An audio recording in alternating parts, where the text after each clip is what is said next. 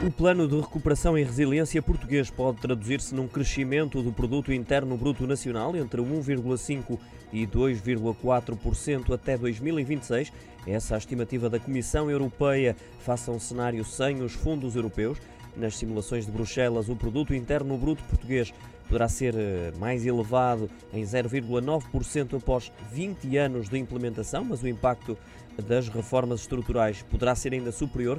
Os técnicos do Executivo Comunitário simulam o impacto do Next Generation no eh, Produto Interno Bruto Português, num documento eh, de trabalho de Bruxelas associado à avaliação do Plano de Recuperação e Resiliência, que foi aprovado ontem, e concluem que as repercussões induzidas pelo plano serão responsáveis por uma parte substancial desse impacto. E de acordo com essas simulações, há ainda uma possibilidade forte de serem criados 50 mil postos de trabalho, podem ainda ler-se na simulação.